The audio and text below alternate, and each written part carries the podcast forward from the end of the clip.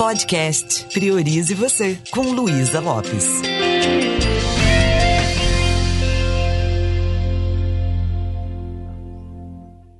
Olá, que bom que você está aqui comigo. No podcast de hoje, nós vamos ter uma conversa mais do que especial. Eu vou conversar agora com a nossa querida Isa Minatel uma apaixonada pela PNL e uma pessoa que, assim como eu, levou muitas ferramentas para o relacionamento conjugal.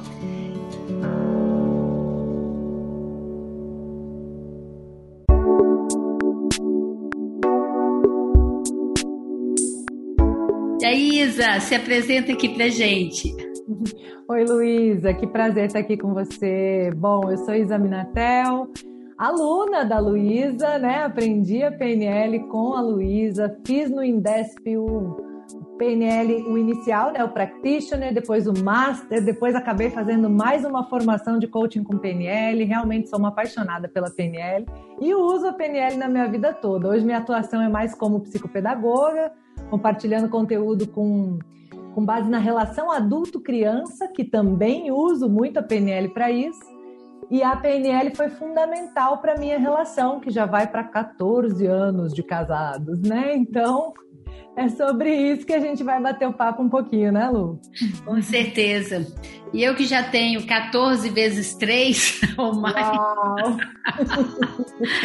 então, para mim, né, Isa, a PNL me ajudou muito a entender que o outro é diferente e que tá tudo bem isso porque antes eu ficava me perguntando assim, será que eu tô com a pessoa certa? E com a PNL eu comecei a ver como que tá tudo certo, como essa pessoa tem qualidades, como ela tem um jeito diferente de mim, que não é para me completar, a gente já é inteira, né?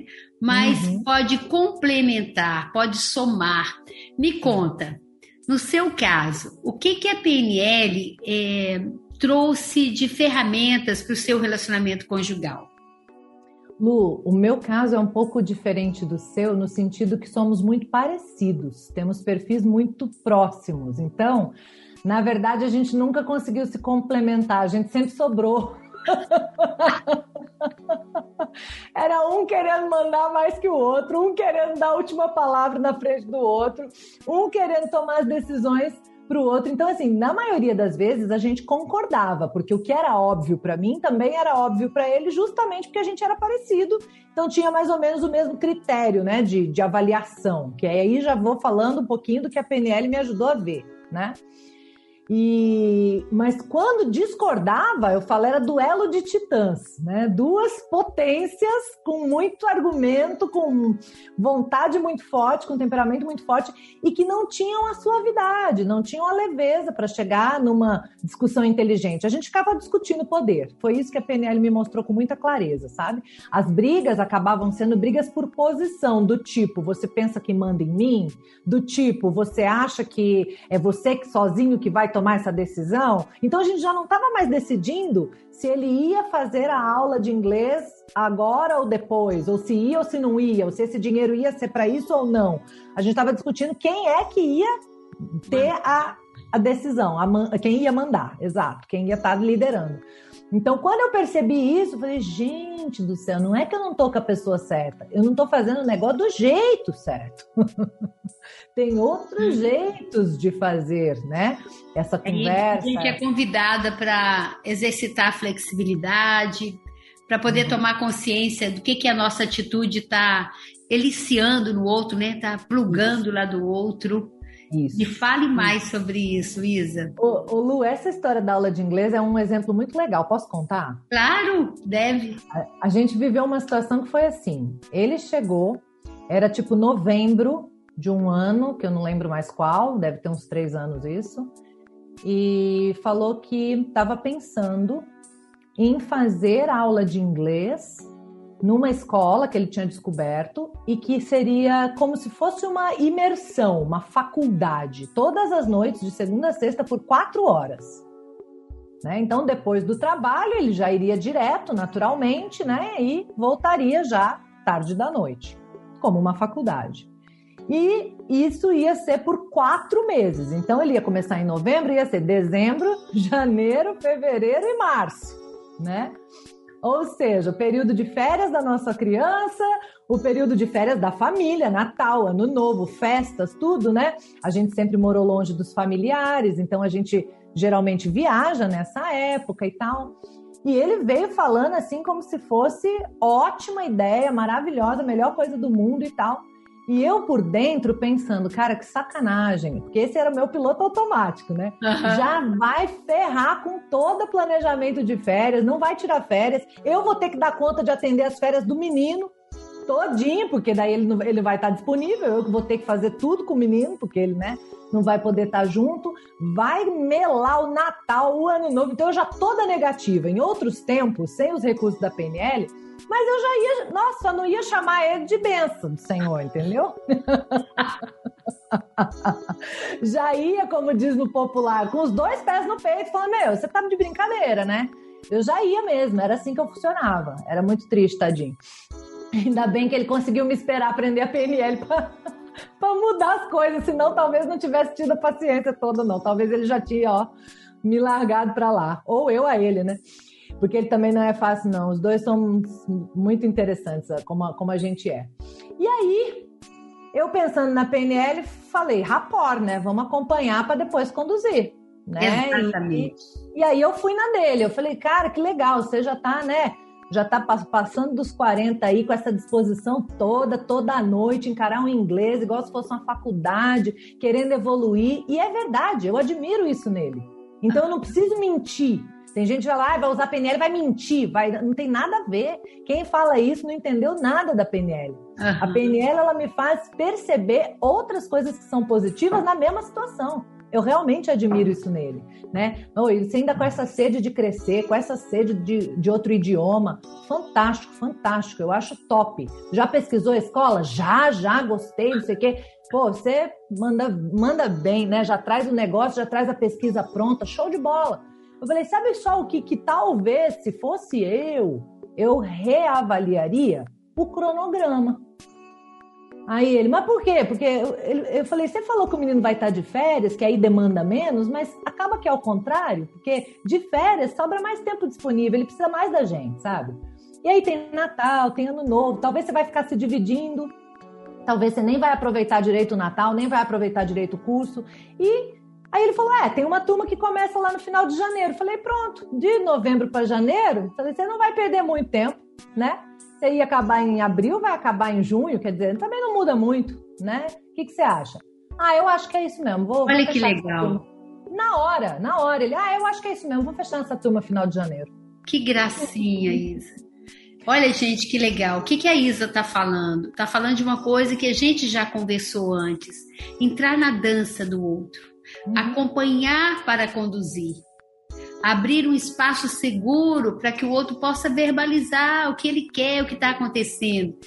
Porque quando eu bato de frente, eu acabo criando, né, machucando emocionalmente essa pessoa e às vezes é, a pessoa nem vê uma outra saída, né? Fica meio que pessoal. Ah, também você não me apoia, essas coisas. Parabéns, Isa. Gostei de saber que tem jeito. É muito legal. Nosso tempo é bem pequeno. Fala mais um pouquinho. Não, eu ia dizer que ele mesmo nem sabe desse processo interno todo. Ele só ficou com a parte da conversa que eu falei: ah, legal, que bom que você está atrás disso. Ah, vamos rever o cronograma, talvez? É uma boa opção? Ah, é, tá, beleza. Foi tudo bem. Esse processo interno só eu que sei. E agora vocês, né? Legal, que legal. E a gente então, separar a pessoa da situação. Olha o que a Isa está trazendo. Não é sobre mim, não é sobre nosso casamento, é sobre um objetivo dele. Então, deixa eu olhar para o objetivo. Olha que bonitinho. É. Isso que você A quer é, é, bacana, que legal que você está motivado. Crescer é importante. E ela continua lá. Vamos ver o cronograma? Olha que lindo isso. Uhum. Quantos nós já né, perdimos a paciência por muito menos? Sim, a metáfora que eu faço nessas situações assim de rapport é que quando a pessoa está focando em um objetivo, é como se ela estivesse atrás de uma coluna. Ela, o objetivo virou uma coluna bem grande na frente dela, então ela não vê muito bem o resto. Então ele não estava vendo muito bem. Só naquela hora, a família, o filho, as férias, o Natal, mas era só naquela hora, porque no resto do tempo ele vê. E eu vivo com ele há tantos anos, eu sei que ele vê. Né? Só que antes eu fazia aquela coluna como se ela tivesse tido o período inteiro da vida. É. Aí eu já ia falar, você não tá nem aí para nós, não sei o quê. Não é verdade. Não é verdade, não é esse o histórico. Então, eu só pego a, a, a pessoa e falo assim: ó, dá uma afastadinha aqui da coluna, olha o resto. Faz sentido? Faz. Ah, então pronto. Então, beleza, bora lá. Né? Então, isso que você acompanha, você vê a coluna junto com ela, depois puxa ela de lado um pouquinho para ela ver o resto que tá além ali daquela coluna. Né? Maravilhoso, maravilhoso. É, e dentro disso que você está falando, né, tem essa coisa da percepção, a cuidade de percepção. Uhum. Né? Você vê aquela pessoa, você faz uma leitura dela no sentido de o quanto aquilo é importante para ela, ela é respeitada, né? No objetivo dela. Me conta mais um detalhe que a PNL foi útil no seu relacionamento conjugal. Sim. É, eu também tenho muito essa questão dos metaprogramas. Eu percebo que o meu marido é muito de avaliação interna. Ele não é muito influenciável assim por qualquer pessoa que diga qualquer coisa. Ele precisa experimentar, viver, tirar as próprias conclusões, né? E, enfim, né? Se a gente não tivesse este conhecimento, eu o chamaria de cabeça dura. Mas, né? Ele tem um metaprograma de, de avaliação interna. E aí, eu fui quando nosso filho nasceu, eu fui descobrindo novas formas de educar, porque eu não queria apelar para as educações de violência. Eu vinha com esse DNA do empreendedorismo, então eu não queria podar as iniciativas do meu filho, enfim. E aí eu comecei a buscar uma forma mais, mais com mais liberdade na forma de educar, ou seja, sabendo conduzir a criança, mas sem precisar usar os métodos comuns de castigo, cantinho do pensamento, cantinho da disciplina, é, enfim, agressão de qualquer tipo, grito, enfim. Mas ele, quando meu filho ainda tinha um ano, ainda achava que seria necessário, que talvez isso não fosse possível, que não, que eu fui criada assim, deu certo, apanhei não morri, né? Aquela história. E que talvez fosse um pouco necessário apelar para esse tipo de coisa em algum momento também. A sorte foi sorte nesse, nessa questão, viu? Em outras pode ser um desafio ainda grande também, mas enfim, o meu filho também veio com esse temperamento forte que nos é peculiar, a mim e a ele. Então, de peixe é peixe. Não teve jeito, esse não teve jeito, não tinha escolha, né? e aí, quando ele começou a ter as interações com meu filho, com um ano, dois anos, eles começaram a bater de frente. E ele ainda era um bebezinho, né? Um, dois anos, muito pequeno. E eu, como já estava nesse olhar e com os recursos da PNL, eu conseguia conduzir meu filho lindamente. Que legal. Eu falava, vamos fazer isso? O menino falava, não. Eu falava, não, o que você quer fazer? Ah, carrinho. Ah, então vamos pro carrinho. Aí ficava um minuto no carrinho e falava, agora vamos fazer isso? Vamos. Acompanhava com o de novo. Aí quando eu vi que o marido tinha esse olhar diferente, eu falei, cara, o metaprograma dele é interno. Não vou ficar falando, querendo virar professora do marido. Não vou querendo ensinar. Não vou, porque não vai funcionar. Ele vai ficar com mais raiva de mim, de todas as teorias que eu quiser apresentar. Eu vou viver. E comecei a viver. E ele começou a ver que comigo o menino funcionava, com ele não ia. Ele não conseguia pôr o menino no elevador. O menino chorava, esperneava, ele tá bom, vai, vai, vai você, né? Aí eu ia e fazia. Teve um dia que ele foi tentar pôr uma camiseta no menino e não conseguia. Dois anos ele tinha. Ele falou: vai lá você. Eu fui, em três minutos eu voltei com o menino com a camiseta trocada. A mesma que ele não conseguiu pôr. Ele falou: como é que você fez isso? Falei: te conto. Vem cá que eu te conto. Aí ele quis saber do que eu estava falando, o que eu estava vivendo. E aí ele começou a experimentar algumas coisas. Então eu fui deixando ele perguntar, fui deixando ele ver, fui deixando ele ter as próprias experiências. Hoje ele, né, meu filho já vai fazer 10 anos, né? Então tem Nossa, tempo isso também. Que lindo. Hoje ele né, tem essa, essa crença também desse tipo de educação, mas por experiência própria, não porque eu fiquei buzinando na orelha dele. Eu buzinei um pouquinho às vezes, vai. Teve umas vezes que eu não consegui resistir. Isso que você está trazendo é muito importante. Eu, eu diria que isso aí salvou meu casamento. Uhum. O que, que é metaprograma? A gente já conversou sobre isso. É o jeito que o outro funciona, como é que ele processa as informações, de que jeito ele olha, ele percebe a vida e as coisas. Então, no caso, aqui em casa, né? Eu sou extremamente sinestésica, eu faço mil coisas ao mesmo tempo. Eu quero controlar tudo e ao mesmo tempo delegar para todo mundo. E meu marido extremamente auditivo. Então, olha que interessante. Ao entender como ele funciona, eu comecei a sentar para conversar. Imagina eu sentando, sentar para ouvir. E com isso eu quero, a gente já está terminando, mas eu quero deixar esse recado. Você já imaginou, você que está aí ouvindo a gente, é, você já imaginou quantos ganhos a gente pode ter aprendendo essas ferramentas para poder fazer valer o relacionamento? É tão duro a gente ver uma relação acabando ou sendo destruída, não é porque o amor acabou, é porque a comunicação está realmente é, totalmente distorcida, truncada. Não é verdade, Isa? Isa, conta aí a novidade. O que, que nós vamos fazer? Olha, novidade maravilhosa. Nós estamos pensando, planejando, já está aqui ó, no forno. um conteúdo sobre inteligência conjugal, né, Lu? Isso. A gente quer unir forças nesse sentido, aproveitar que temos inclusive vivências distintas, né? Já que eu e o meu marido, um casal de dois bicudos que decidiram se beijar.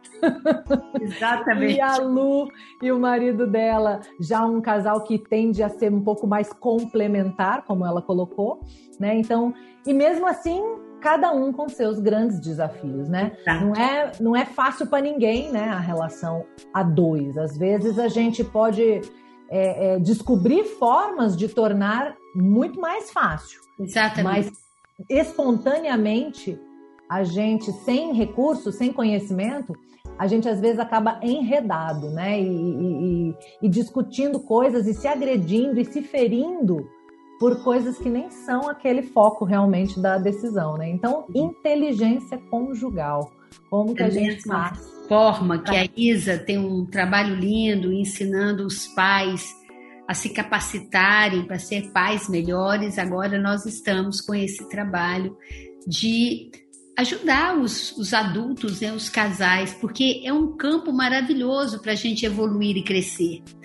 Não tem nada mais desafiador do que o casamento, mas também não tem nada que promove mais a nossa evolução porque ao mesmo tempo que a gente está aprendendo com outro, a gente está ensinando sobre a gente. Então, imagina a gente se equipar com as ferramentas da PNL e outras ferramentas mais focadas aí em inteligência conjugal. Então, fiquem atentos que nós vamos dar notícia, né, Isa? Dá vontade de fazer mil é, podcast com você, Isa. Quem sabe a gente faz mais algum depois. Um beijo carinhoso, amada. Deixa Sim. eu falar só mais uma última claro, coisa. Com certeza. Sem, sem inteligência conjugal, é muito difícil você conseguir ser bom pai e boa mãe. Porque quando a gente está enredado nas crises conjugais, a nossa energia vital é tomada por isso. E aí a paciência que eu devia ter com a minha criança, que não tem jeito de ser do amor ser percebido pela criança sem paciência, ela tá toda tomada, minha energia vital pela crise conjugal. E eu não tenho paciência com a criança, a criança não se sente amada, gera um monte de problema. Então, se eu tô lá trabalhando de um lado para tentar levar ferramentas, recursos e conhecimento para os pais serem melhores pais, o inteligência conjugal só vem trazer uma. Eu acho que ele é fundamental. Fundamental. Eu diria até que as crianças são um reflexo da, da, da relação do casal o tempo todo. Né? Sim. Amada, a gente vai ter que fazer outros, outros e outros. Beijo carinhoso. Te amo, amiga. Valeu. Te amo, gratidão. Beijo a todos.